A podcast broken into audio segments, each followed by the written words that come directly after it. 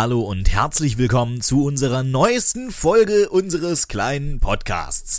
In dieser Folge ist es endlich soweit. Wir holen unseren EAP ab und ihr seid live dabei. Also, naja, live, so live wie man halt eben ist, wenn man einen Podcast hört. Naja, am 5. Februar war ich also am frühen Nachmittag mit meinem Kumpel Olli los. Meine Freundin muss leider noch arbeiten, daher äh, kann sie leider nicht mitkommen. Ist aber alles kein Problem. Äh, aktuell am Samstag kann man leider nicht abholen, äh, weil wegen Corona und so. Ähm, daher alles äh, Freitag und dann halt einfach ohne sie. Habe ich den Knopf schon gedrückt, dass die Garage aufgeht? Top. Träumchen. Wir müssen noch eben schnell die Winterräder einladen. Wo sollen die denn hin? Ach, scheiße. Da habe ich gar keinen Platz für. Ja, Rücksitzbank, die sind eingepackt. Die, die Tüten sind noch sauber. Passt schon. Kriegen wir irgendwie hin. Der, den ihr da gerade gehört habt und der meine Winterräder vergessen hat, das ist übrigens Olli, wie ihr euch vielleicht gedacht habt.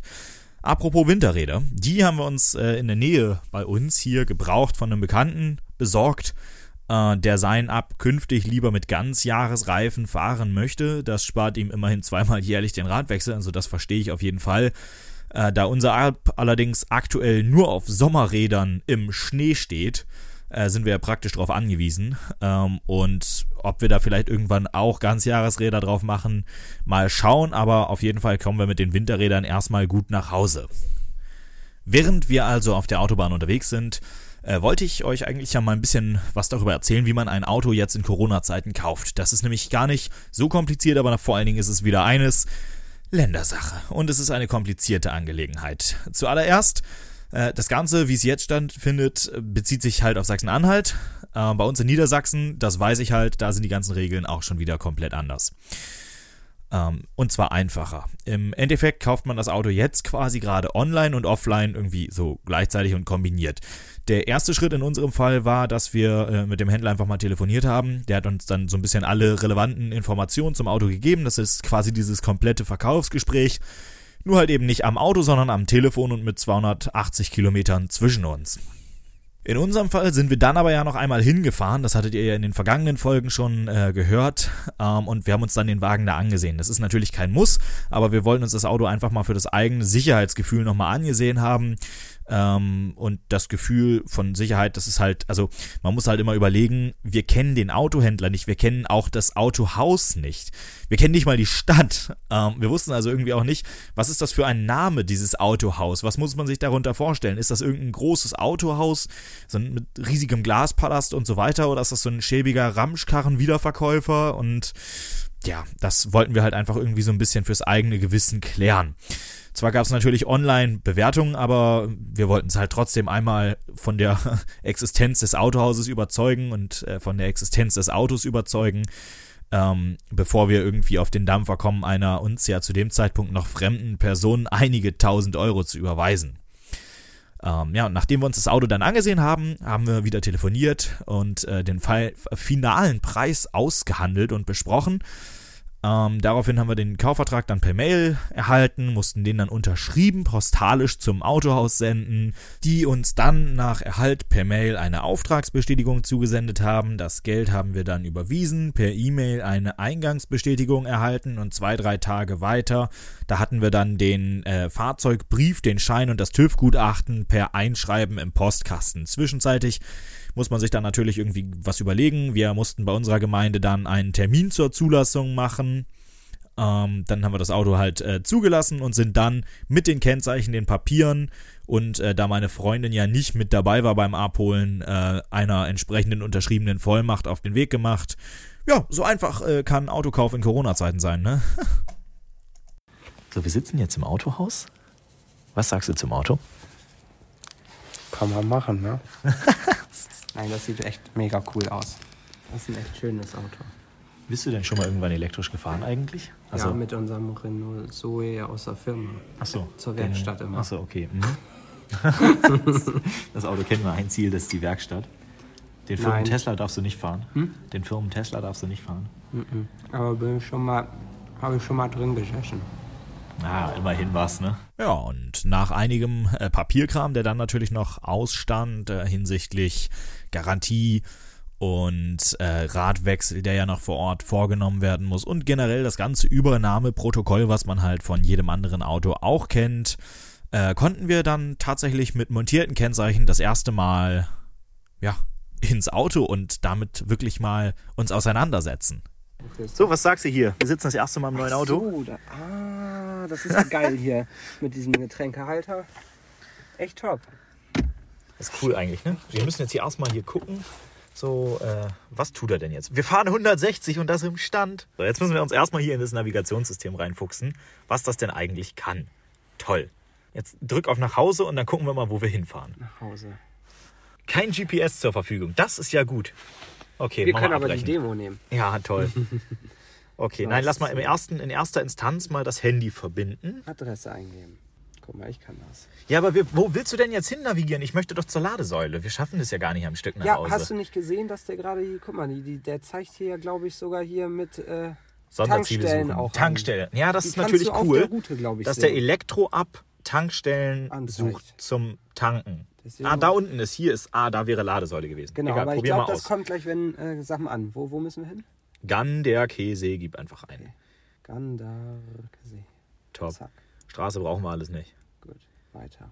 Das ist natürlich jetzt doof. Ne? Ungünstige Sache. Ah, der Scheibenwischer funktioniert. Kein Gut. GPS. Naja, gut, wird sich wohl gleich ergeben. Notfalls nehme ich erstmal das Handy.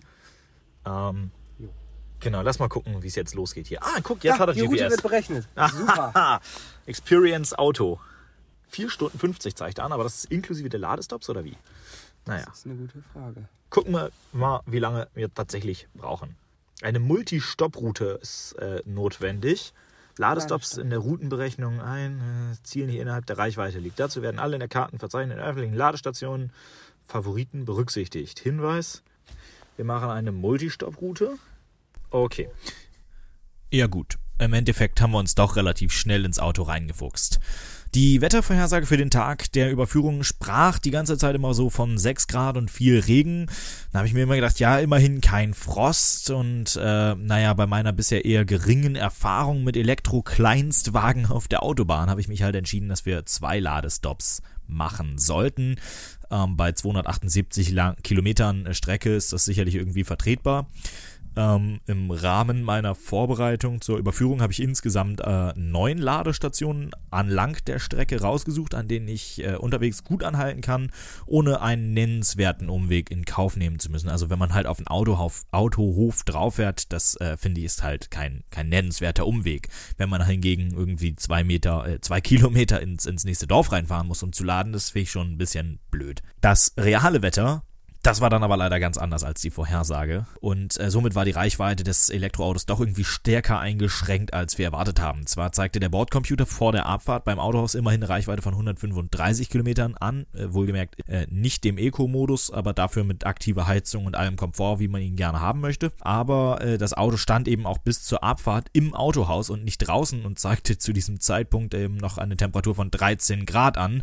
Äh, meine Apple Watch meinte hingegen, es seien ungefähr minus 2. Das sind also irgendwie leichte Differenzen. Ne? Aus Sicherheitsgründen habe ich mich dementsprechend dann äh, entschieden, den ersten Stop mal so roundabout nach 90 Kilometern anzupeilen. Konkret war das dann eine Allego-Säule auf einem Autohof an der A2. Das Wetter war mit dieser Idee allerdings alles andere als so richtig einverstanden. Äh, dazu ein Kommentar von mir selbst, den ich per WhatsApp an meine Freundin gesendet habe.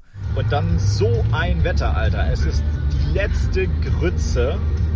Es schneit wie Sau, es regnet dazwischen, es ist arschkalt.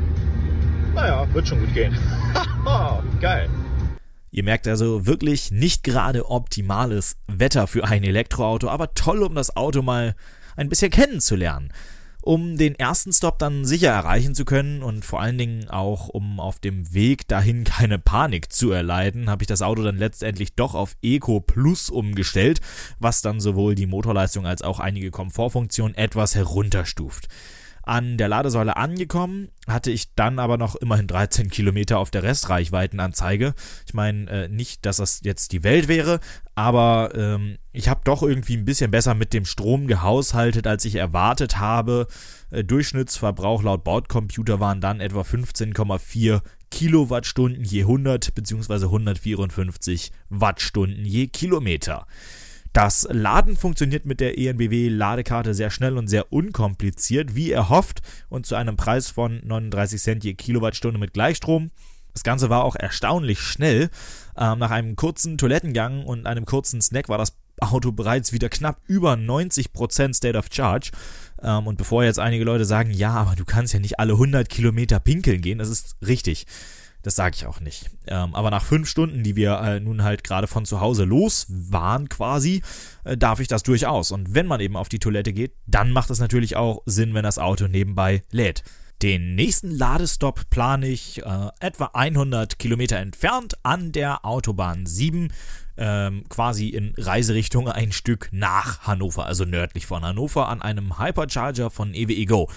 Da das Wetter hier langsam aber sicher besser wird und die A7 im Gegensatz zur A2, äh, die auf elektronische Verkehrsführung äh, setzt, die dann wegen des Superwetters äh, für die ganze A2 ein Speedlimit von 80 vorgeschrieben hat, nicht begrenzt ist, äh, ergab sich sogar die Möglichkeit, dass man das Auto zumindest mal ein bisschen kurzzeitig auch ausfahren konnte. Ich meine, klar, die 138 km/h, die am Ende auf dem Tacho stehen, die sind sicherlich weit entfernt von einem Geschwindigkeitsrausch, aber zumindest für kurze Abschnitte mal ein bisschen Abwechslung auf der Nadel und eben nicht so trist und langweilig.